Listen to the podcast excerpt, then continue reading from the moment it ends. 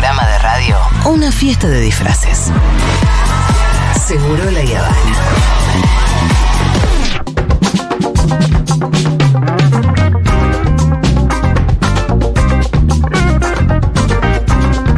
El señor Santiago Levín ya está al aire. Al aire diciendo boludeces. No, perdón, no, no, no llegamos, no llegamos, no se escucha. Estábamos chumeando y de repente se abren los micrófonos, entonces, bueno, cosas que pasan. ¿Cómo estás vos, Santi? Bien, bien, muy Bien. bien. Me acabo de enterar, Sí. este, mirando las redes de la ¿Qué FUTU, cosa? que la producción me puso eh, San Levin el abstracto. Ah, Este, así como existía Heráclito el oscuro, yo vengo a hacer el abstracto. Bien, me la voy a bancar. Bueno, y con esta la- columna de hoy me la recontra voy a bancar. ¡Vamos! porque como la columna hoy se intitula Lo inesperado, si bien vos me mandaste unos audios con más contenido y demás, digamos que Está muy bien ese Está efecto del abstracto. sonido. Che, Está quiero decir también, antes que yo me olvide, perdón que interrumpa este comienzo, que mm, vayan a nuestro Instagram, arroba futurock, y vayan a ver toda la campaña de este año. Mañana es el cumpleaños de Futu. Eh, mañana cumplimos siete años, por eso estamos como ahí lanzando la campaña de este año. Y dennos sus likes. Vayan a ponerle unos corazoncitos a esas fotitos que nos hicimos para este año. Que necesitamos todo su cariño y todo su amor y su calidez. Gracias. Bien, ahora sí. Buenísimo, ahora sí arrancamos con lo inesperado. Síganme un ratito, yo sé que en este Bien, país ese pedido es complicado porque nos remite a este, un cierto presidente que nos eh, generaba tanta, tanta ambivalencia. Eh, pero les pido que me sigan un rato a ver si logro estacionar el camión en la puertita. Eh, ¿Por qué quiero hablar de lo inesperado? Hace una semana unos oyentes cordobeses me mandaron, muy amorosos ellos, un documental su- con subtítulos en castellano, documental en francés. Eh, hay muchos sobre esta experiencia, pero hay una clínica, fines de los 50, y todavía está abierta en Francia, en el interior de Francia, que se llama La Borde. La Borde Sí. que es una clínica en donde más o menos se inventó lo que ahora llamamos la psicoterapia institucional, Ajá. el tratamiento institucional.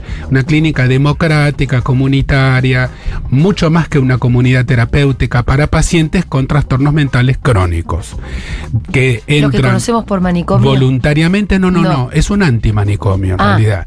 Entran voluntariamente. Y eh, se van cuando quieren. se van si se quieren ir, se van, se quedan a vivir si se quieren quedar a vivir, eh, deciden en conjunto por votación que, de qué color se pintan las paredes y qué se morfa todos los días. Lo decís en presente, lo decís en tiempo presente, pero existen, esa es la pregunta. Existe, existe, también existen este, experiencias similares en, en nuestro país y en nuestra región. Pero este documental en particular, que se llama En el Andén, eh, Sur la que, en francés, está centrado en la figura de una escritora maravillosa que devino psicoanalista que se llamaba, se murió hace pocos años, Marie Depusset. Depusset.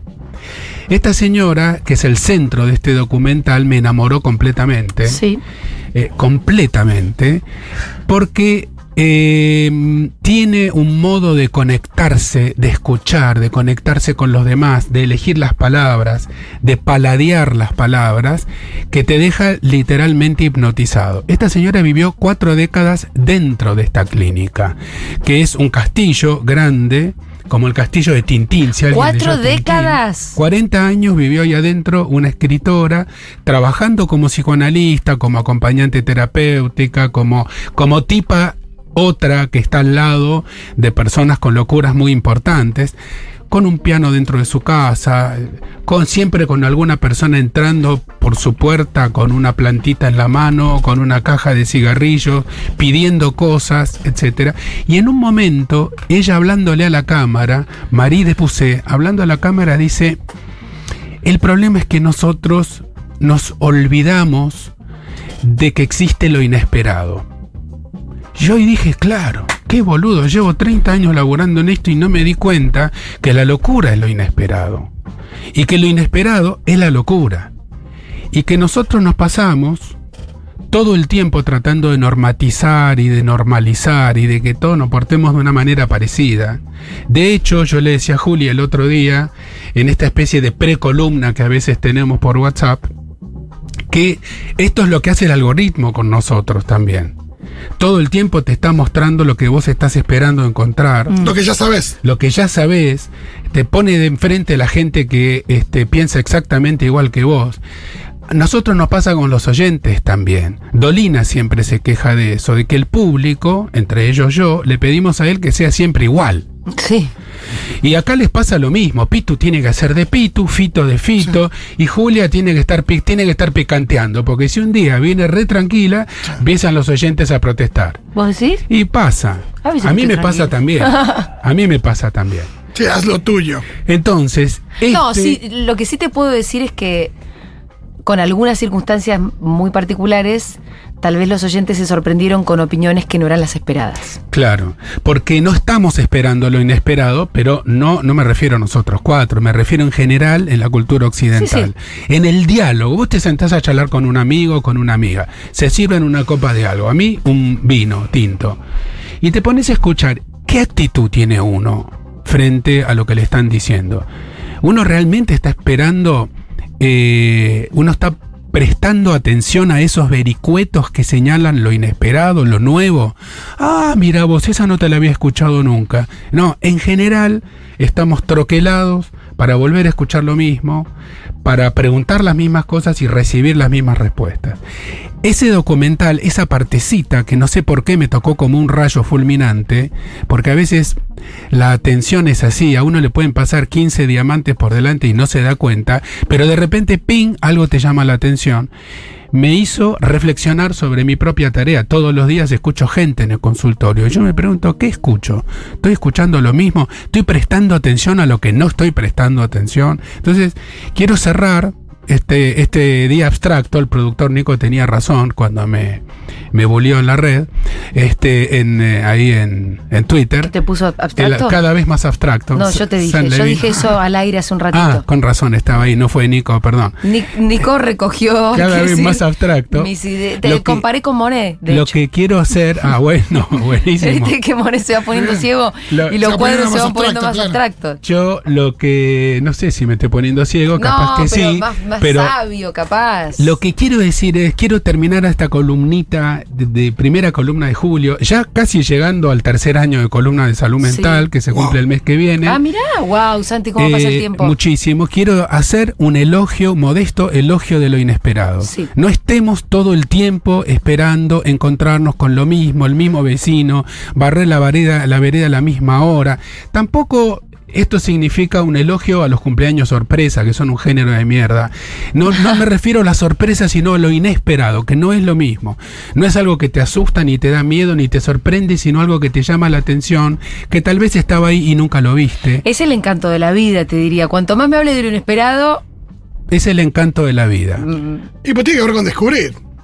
Tiene que ver con e- la actitud de descubrir, tiene que ver con animarse a tocar el timbre. Eh, digresión, pequeña digresión. Los menores de 35 no saben para qué existe el portero eléctrico. Es una tecnología antigua, analógica, que ya no tiene sentido porque te mandan un WhatsApp diciendo estoy abajo. Entonces, pero está bueno, lo inesperado también es que te toquen el timbre sin que vos sepas que viene alguien. No es lo mismo Eso lo da ines- susto, te Claro, No es lo mismo lo inesperado que la incertidumbre. Eh, eh, es muy buena la pregunta tuya, Pitu. Este, Porque me vino el debate claro. cuando Burley dijo, viste, aprender a vivir en la Sí, incertidumbre. el tema ¿Cuál- es que el tema es si vos sos eh, Eh, Esteban. Esteban Burley. No, No, el tema claro. es si vos sos un funcionario, la cosa está yendo para atrás y la gente no, no llega a fin de mes y dice, no, está bueno eh, la incertidumbre, no saber, digo, usar ahí, está, No, no, me parece la idea de, de presentar eso como el una Pitu oportunidad. representa, me parece, con lo que te está diciendo, eh, esa incertidumbre muy molesta de las clases populares, de no saber bien cómo, cómo va a ir tu vida, si vas a llegar a fin de mes, si vas a no poder es ese el comprar- mundo vas a cenar a la que noche. queremos. No es de eso de lo que estamos un mundo hablando. con desayuno, almuerzo, merienda y cena para Hay ciertas todos y todas. certezas, como tener la pancita llena, Sí. que hay que tener. Y 100%. sobre eso esperarle un esperado. Y también ciertas certezas en relación al amor, a sentirse amado, eh, con respecto al amor de los hijos y de las hijas, de los amigos. Hay, certezas que sí van, ¿eh? Hay certezas que sí van, que son necesarias, y uno no puede vivir en un mundo de incertidumbre todo el tiempo, ni tampoco en lo inesperado, tipo, eh, se cayó la nave espacial en un planeta desconocido y todo es, este, como en las películas de ciencia ficción, todo es una sorpresa. No, me refiero a lo inesperado en lo chiquitito, en lo cotidiano eh, eh, para que la vida no se convierta en una serie de rutinas repetitivas donde todos decimos siempre exactamente lo mismo y el mismo chiste que te da risa en el mismo momento de la misma película. Y para eso solamente cabría un cacho a la oreja. Por ejemplo, el posteo que vos hiciste por el cumple de tu hija, Ah, Pitu, perdón, yo digo vos eh, al aire, este, perdón, esto no es tele, este, que vos hiciste, es, es, a mí me sorprendió. Por las palabras, por el cariño, por la ternura, no porque yo piense que vos no la querías a tu hija. Sí, sí. Hasta la foto me pareció un lindo hallazgo. Creo que vivir eh, tratando de no ser sordos a, a lo inesperado nos permite un tipo de atención que está más cercana a, a lo que uno podría llamar una vida plena. Donde uno no está pidiéndole al otro además que sea siempre exactamente igual para vivir uno tranquilo. Eso pasa mucho en las parejas. Sí, siento que te estás refiriendo también a lo inesperado, no aquello que de repente aparece, sino que aquello que estaba ahí pero no veíamos. Exacto. ¿No? Sí. En ese sentido inesperado. Pero aparte, dejarle al otro, un- al otro pareja, al otro hijo, al otro amigo, al otro vecino, un cierto grado de movimiento y de creatividad, Mm. un poquito más. Eh, nosotros solemos castigar, por ejemplo, eh, amorosamente a la, a la gente que se cambia el peinado. claro. ¿Qué hiciste? Si tenías el pelo re bien, ¿por qué no dejamos que la gente se meta eh, y que Molesta la transgresión, ¿no? También. Sí, molesta que te parezca enfrente lo que vos no tenías pensado. Mm. Este, exige un esfuerzo adaptativo mayor. Y para trabajar con la locura, por ejemplo, como hacía Marie de Pusset, se necesita tener no solo una tolerancia alta, sino un cierto amor por lo inesperado. Vos haces una pregunta y obtenés una respuesta totalmente inesperada. Que a veces tiene un nivel enorme de profundidad, a veces tiene un enorme nivel de superficialidad. Mira, así empezó nuestro le- mi amor por el pitu. nuestro amor es mutuo. pero, pero te va a gustar esta anécdota, ya la conté más de una vez. Em, yo lo había visto, lo, lo- lo- sabía quién era el Pitu, y para un programa que estaba haciendo para Canal Encuentro, que era sobre la propiedad, lo quisiera entrevistar a él. Que había sido una de las caras visibles de la toma del indoamericano, ¿no? Ajá. La cara visible de la toma del indoamericano. Entonces, nuestro, el programa que estábamos armando, que era sobre la propiedad y la propiedad privada en particular, eh, y tenía varios entrevistados, un poco tenía el objetivo de cuestionar a la propiedad privada, ¿no? Desde nuestro lugar medio bolchevique. Pero Sí, entonces sí. cuando voy a, a entrevistar al Pitu, lo siento, nos sentamos, cámaras se prenden, digo, bueno, em, ¿qué es la propiedad para vos? Y él me contesta, un derecho. Y entonces ahí todo mi marxismo Claro. y toda mi pelotudez y progresía se fue al tacho, porque él me estaba hablando de un punto de vista de quien no tiene eso. Claro.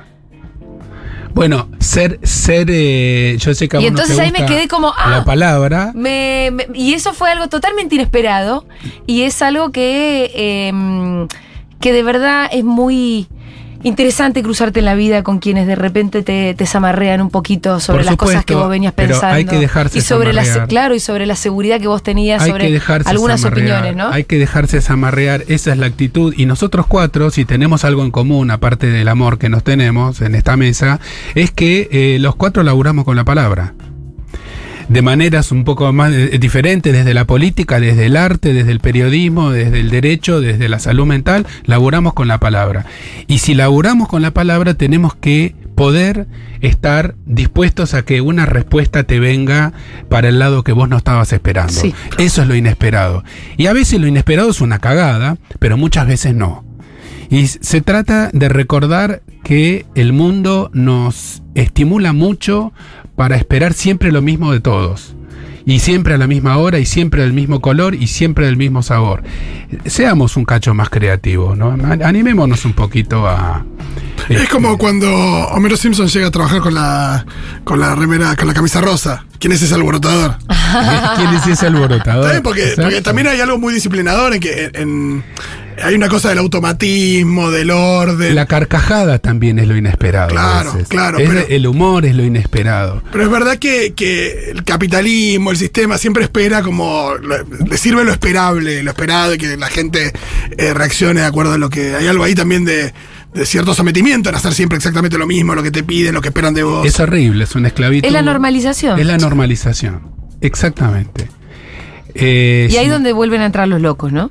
Eh, claro, los locos que tampoco hay que romantizar la locura, no es que la locura está allí para enseñarnos a nosotros nuevas formas eh, inesperadas del ser, pero es uno de los vehículos que tiene lo inesperado en la cultura parlante. La locura. Eh, la persona que en vez de estar haciendo lo que todo el mundo está haciendo a esa hora, de repente está teniendo unas ideas que nadie puede compartir y que alguien tiene que escuchar.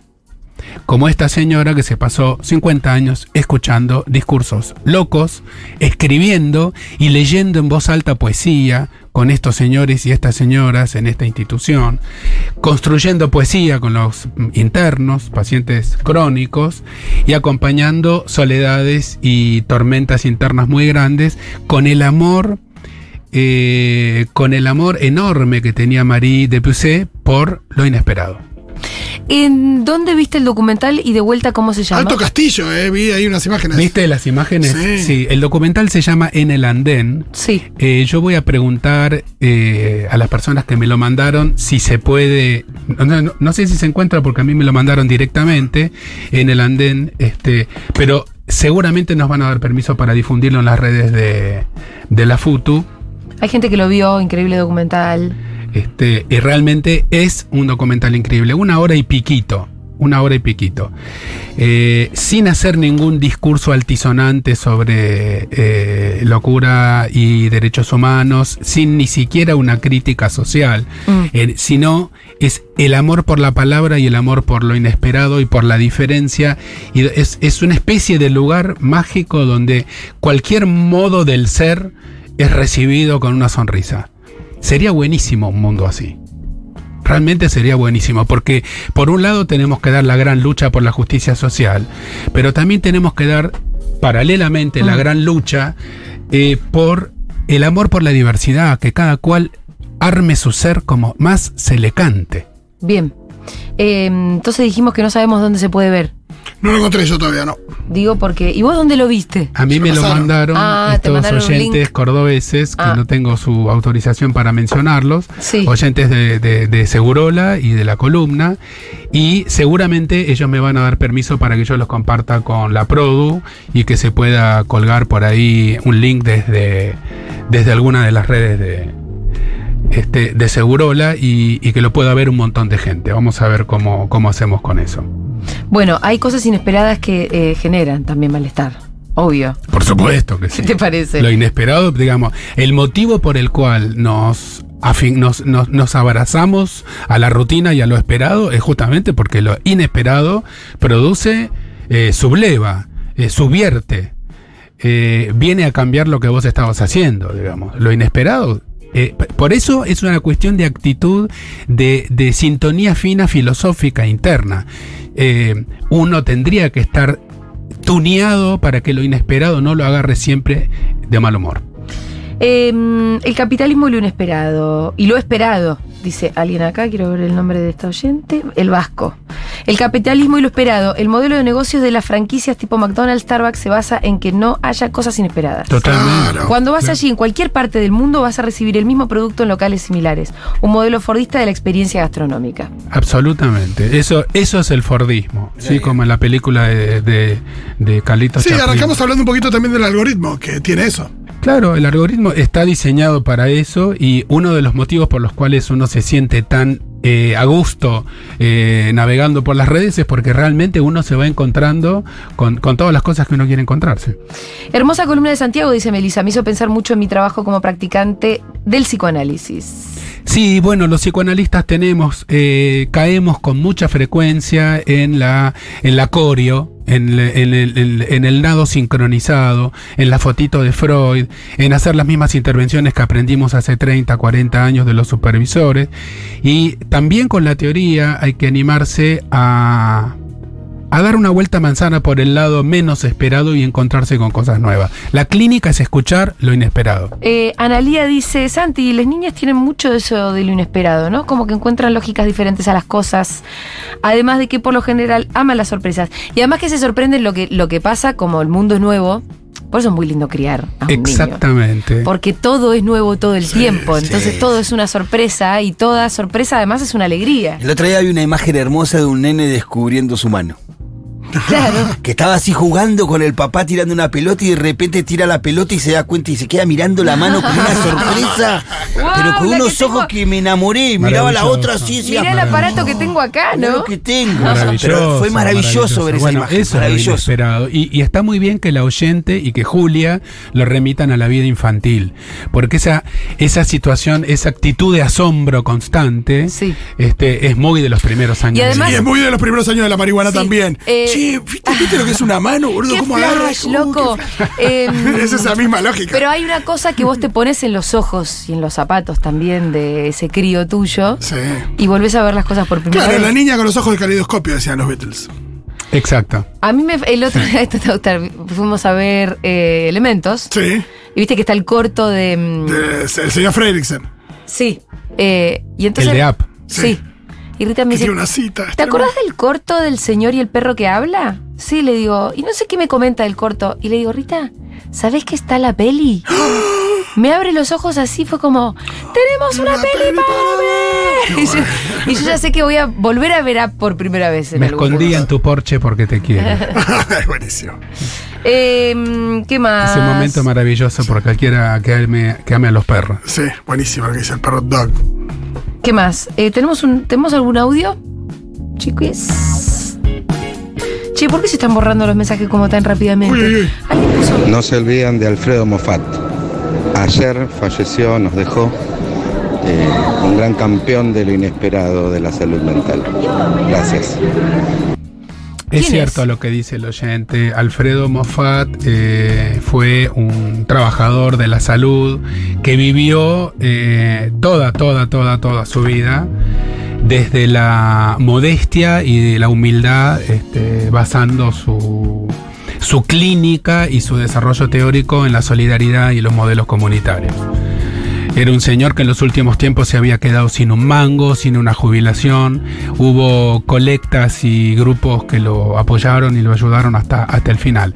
Tiene razón el oyente. Mandamos un, este, un enorme abrazo a la memoria. Se ve que hay de muchos que colegas quisieron entre los oyentes, ¿no? Colegas tuyos, Sí. digo, porque estas son cosas que se Muy de saben nicho, entre muy de colegas. nicho. Sí, sí, sí, muy de nicho. Muy de nicho y muy abstracto. Ya está, listo. Habilitarnos otras perspectivas nos permite ver lo inesperado, dice alguien por acá. Sí, estamos de acuerdo, estamos de acuerdo. Estamos abstractos. Estamos de acuerdo en que estamos abstractos y también estamos de acuerdo con Pitu y con Julia en que hay que elegir tres o cuatro seguridades. Hay unas certidumbres Sí. que las tenemos que elegir. No, claro. todos Pancita los llena días, es una de ellas. todos Después, los mira, acá alguien dice, a ver si le. Juan dice: gran laburo para pensar las instituciones. Es verdad Sí. que las instituciones son de esos marquitos Sí. que, no- que nos dan una las certeza. instituciones, no solamente las instituciones de salud mental, las No, instituciones en general. la, la escuela, la el familia. matrimonio, este, la, eh, los vínculos, la monogamia, este, la amistad como institución, Sí. ¿no es cierto? Eh, no sé por qué eh, nadie habla en contra de la amistad. Y es como está una todo cuestión bien con la amistad. sagrado. Y no sé, capaz que sí, capaz que no, no sé. Pero por algún motivo Te es un reto a que hagas una columna donde pongas eh, la amistad en cuestión. En 1990 han abierto cuestiones ¿Sí? respecto de la amistad, de, de, cier- no, de ciertos De ciertos mandatos. códigos ciertos códigos de la amistad que la idea de, de que parece- no se puede hablar mal de alguien a- por atrás, ¿no? Por ejemplo, eh, me acuerdo de una- un diálogo muy interesante en 1990 respecto de, bueno, pará, eh, quizás es una forma de, de sostener esa amistad. Eh, hablar mal por atrás con otra persona que te entiende, que te escuche, y después, bueno, por ahí te sirve más para acomodar las cosas con esas personas. No sé, cosas como que mandato de la amistad. A mí eh, me parece que la lo más lindo que tiene la amistad es que de, de todas las relaciones es la que menos reglas tiene. Sí.